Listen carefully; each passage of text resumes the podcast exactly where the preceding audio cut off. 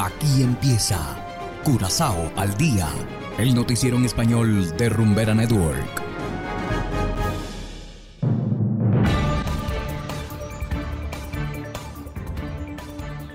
Muy buenas tardes, estimados oyentes de Rumbera Network 107.9 FM. De igual manera, saludamos a todos quienes nos escuchan a través de noticiascurazao.com en formato podcast. Hoy es miércoles 14 de diciembre de 2022 y a continuación presentamos los titulares. Gobernador de San Andrés de visita en Curazao. Gripe aviar detectada en pelícanos marrones.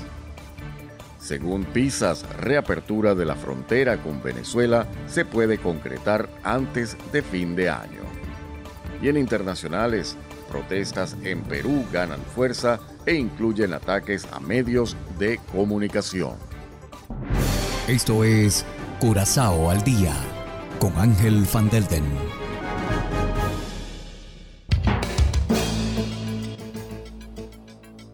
Empezamos con las noticias de interés local. El gobernador del archipiélago colombiano de San Andrés, Dr. Everett Hawkins, se encuentra de visita en Curazao. Las islas San Andrés son un conocido destino turístico del vecino país. La visita del gobernador en esta ocasión está más orientada a abordar temas relacionados a la educación, el deporte y la cultura. Ayer, en horas de la tarde, el dignatario colombiano brindó una conferencia de prensa junto con el ministro de Educación, Cetrey Van Heydorn, quien le expresó su gratitud por la visita. Y seguimos con las noticias locales. Los pelícanos pardos de Venezuela transmiten la influencia aviar o gripe aviar. Así lo informa el grupo de trabajo sobre aves marinas del Caribe. El virus se propaga con bastante rapidez entre las aves y los humanos también pueden infectarse. Recientemente se han reportado casos del virus en pelícanos pardos en Venezuela. Esto es muy preocupante ya que la enfermedad se puede propagar rápidamente a otras partes del Caribe, así lo dijo la organización. Según el grupo, el virus mató a miles de aves marinas en Europa el verano pasado y desde entonces se ha extendido a las Américas. Se dice que el virus ya ha matado a 10.000 pelícanos y cormoranes peruanos. Los investigadores de aves marinas aconsejan no tocar ni mover las aves muertas o moribundas. Sin embargo, se recomienda tomar una foto del animal y su ubicación y contactar al veterinario local. Y en materia geopolítica, el primer ministro de Curazao, Gilmar Pisas, dio a conocer que tanto Holanda como Aruba y Curazao están decididos a lograr un acercamiento con Venezuela.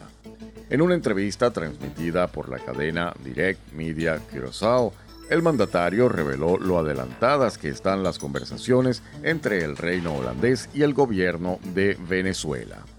Pisas indicó que después de leer el relato del embajador del reino en Caracas, señor Robert Scudebon, tras su reunión con la vicepresidente de Venezuela, existe una fuerte esperanza de que antes de finalizar este año o en la primera semana de 2023 se lleve a cabo una reunión multilateral en la cual se definirá la fecha definitiva de esta reapertura. La normalización, en todo caso, será gradual y abarcará tanto el tráfico marítimo como las comunicaciones aéreas. El beneficio económico tanto para Curazao como para Venezuela se espera que sea considerable. Hacemos ahora una pequeña pausa y enseguida volvemos con más de Curazao al día. Cero copia, bebé. Es rumbera Curazao. Me fui de vacaciones con mucha cerveza y canciones. Un shot por la las bendiciones. Dando palo aplastante. Me voy no es porque no te quiera. Me voy porque merezco más. No hay pa' más nadie. Y es que, si eres feliz, estás aquí. Y ya estamos de vuelta, continuamos ahora en el ámbito internacional. Al menos siete personas fallecidas dejan hasta el momento las protestas en Perú. La violencia también se ha extendido en contra de los medios de comunicación en ese país. Hacemos contacto con nuestros aliados de La Voz de América, quienes nos tienen más detalles. Adelante.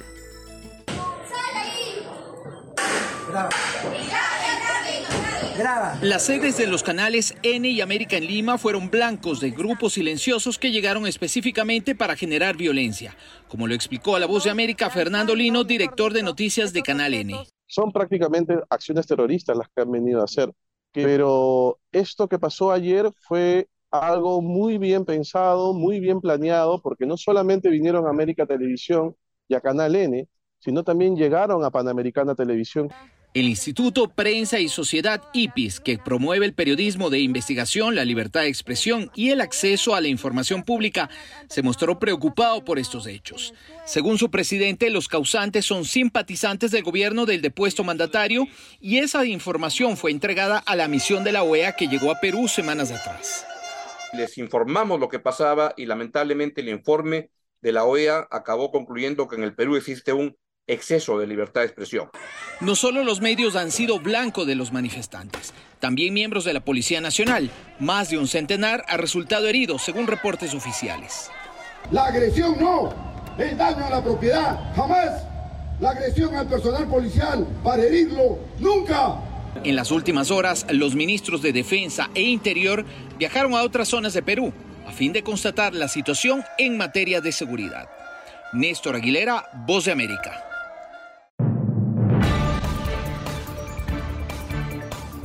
Y de esta manera llegamos al final de Curazao al Día. Antes de despedirnos queremos anunciar que esta será la última transmisión de este programa por este año, ya que a partir de hoy entraremos en receso. Los esperamos el próximo año y mientras tanto los invitamos a seguir las noticias a través de nuestra app Noticias Curazao que pueden descargar gratis desde Google Play Store e igualmente nuestro portal noticiascurazao.com. Trabajamos para ustedes Saberio Ortega en el control técnico y ante los micrófonos Ángel Pandel. Tengan todos una feliz tarde y será hasta el próximo año. Aquí termina Curazao al Día, el noticiero en español de Rumbera Network, 107.9 FM.